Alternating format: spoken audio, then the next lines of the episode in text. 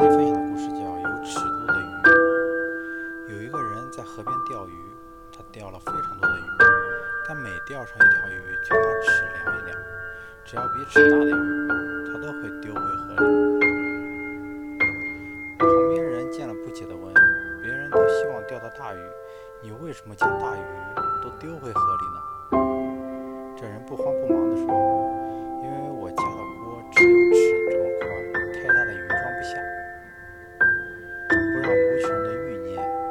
截取己心，够用就好，也是不错的生活态度。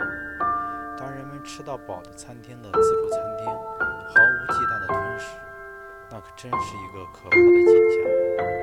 取自己够用的，不必贪求，这也是一个重要的修炼。”